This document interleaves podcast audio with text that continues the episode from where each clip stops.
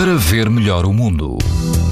E nesta sexta-feira, quase todo o país apresenta risco alto de exposição à radiação ultravioleta. Na Madeira e também em Lisboa, Setúbal, Alentejo e Algarve, o risco é muito alto. Na Praia da Consolação, em Peniche, o vento sopra fraco, a temperatura da água está entre os 17 e os 18 graus, o índice UV é 7, ou seja, alto. Se estiver no Algarve, na Praia da Galé, em Albufeira, o risco de exposição aos raios UV é muito alto, a água do mar ultrapassa os 25 graus e quase não há vento. Na Praia de Morgavel, em Sines, o vento sopra moderado e a água ronda os 22 graus.